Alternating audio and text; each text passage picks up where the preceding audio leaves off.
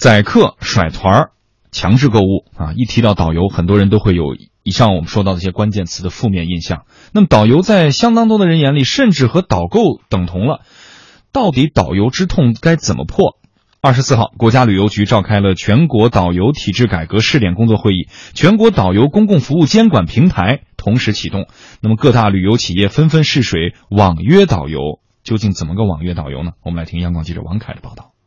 国家旅游局相关负责人介绍，通过开展导游自由职业试点，要建立健全导游自由职业管理制度和服务规范，搭建全国导游公共服务监管平台，建立健全导游职业记录、以游客满意度为导向的社会评价体系。目前，国家旅游局在江苏、浙江、上海、广东启动线上导游自由职业试点，在吉林长白山、湖南长沙和张家界、广西桂林、海南三亚、四川成都等地启动线上线下导游自由职业试点。广东拱北口岸中国旅行社有限公司导游张潇潇：现在有了这个自由职业的这个政策之后的话，自然的市场呢就形成了一个优胜劣汰的机制的现象。那如果说你想获得更多的带团的机会，想获得更好的收入，那自己也会更加努力一些，同时对游客这个市场来讲的话，也是他们多一个选择。我就像点外卖一样，是吧？点菜一样，那我可以把这个金牌导游或者说是优秀导游当做我自己喜欢的一个这个招牌，然后呢，我我来点它来进行一个服务。上海市旅游局局长杨劲松表示，推进导游自由职业改革，有利于发挥市场资源的配置作用，适应了旅游业供给侧改革的需要。对导游自由职业而言。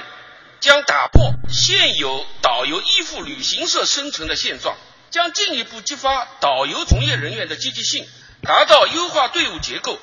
真正推动旅游市场的不断规范和良性循环。成都市旅游局副局长杨其英表示，推进导游自由职业改革，需要界定自由职业中导游与游客的法律关系，可以通过出台导游和游客的服务合同示范性文本或签约。指引来界定清晰二者的关系，避免在试点工作当中出现不同地区差别很大的司法判例。目前，国家旅游局已同意在中青旅、携程、途牛等八家企业开展导游管理改革创新相关试点工作。携程旅游事业部项目经理宋真介绍，从九月起，消费者可以在携程试水网约导游。初期，该平台上可供选择的自由职业导游将近三百名。最关心的其实就是在当地，如果说个人他发生的问问题的话，导游其实他们比较单一，他没有人可以帮他去解决问题。那我们携程在这个当中，其实可以保障导游的安全。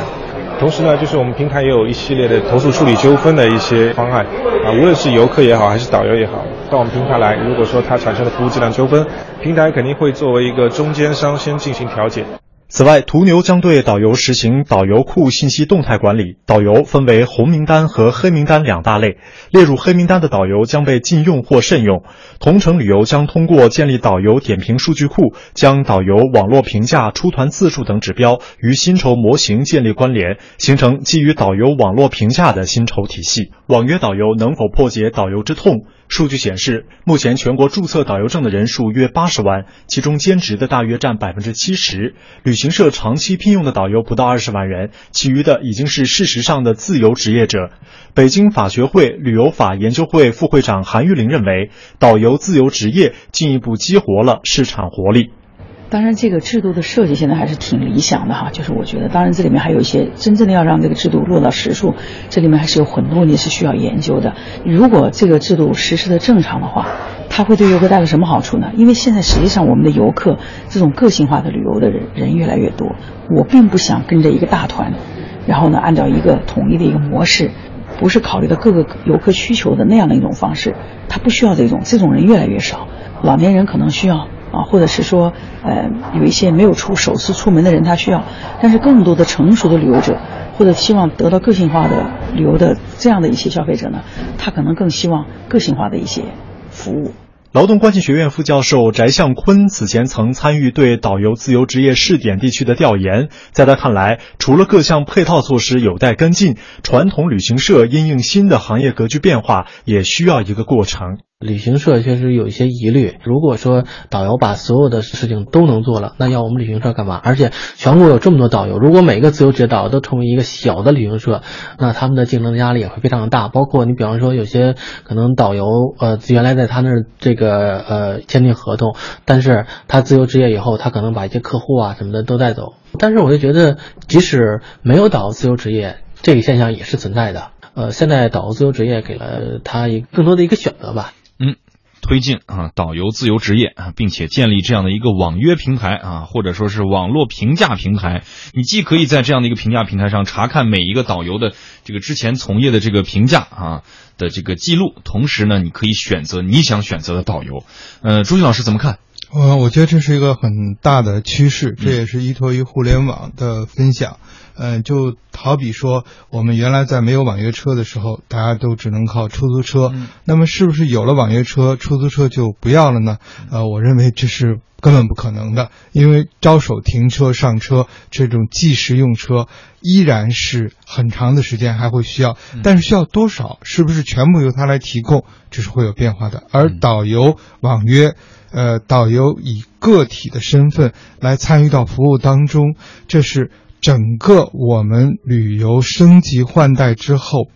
消费者需要更加个人化的、定制化的服务的时候，旅行社。事实上是很难适应的，而旅行社过往的这种经营模式和对待导游的，无论是态度还是用功，其实值得旅行社好好去检讨。但是即使这样，旅行社还会不会有呢？当然会有，因为整个的市场的需求是丰富的。嗯，依据这样的一个网络平台或者是数据平台啊，实现对于这个呃在册导游的这样的一个。呃，口碑评价啊，红名单、黑名单，这显然对于选择导游来说是一件好事，提升这个体验。但是，呃，怎么样能够确定这样的一个评价平台就能够执行的非常好，而不至于之后后期出现好评公司这种状况，然后扰乱这样的一个评价体系？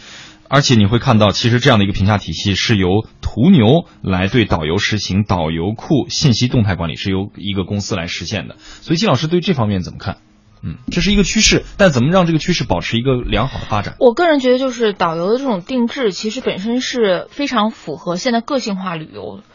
特别是自由行的这样的一种。一一种趋势的，嗯，因为每个人的这种想法和需求是不一样的，对于每个景点的要求也不一样，可能有我想去 A，可能朱旭老师就可能想去 B，好，那对于这种评价，我觉得是这样的，就是说，因为我们大家都上过就是各种各样的购物平台，那对于购购各种各样的购物平台，之前曾经报道过，就是像你所说的，就是比如说好评公司什么的，对。那么既然以前这类似的事情在其他的问题上，就是在其他的购物环节中间发现过发生过，那么我觉得。解决的方法也应该都是一样的，所以本身并不是存在它是一个新问题，需要新的方法去解决。只要说我们能够防患于未然，就是把一些问题想想在前头了。当在我们在执行的过程中间，还会会遇到一些新的问题，到时候再一步一步的去想办法。但我相信这种互联网所带来的这种变化，对于这个整个呃这个行业的这种改变，对于评价的改变，对于呃就是客户与。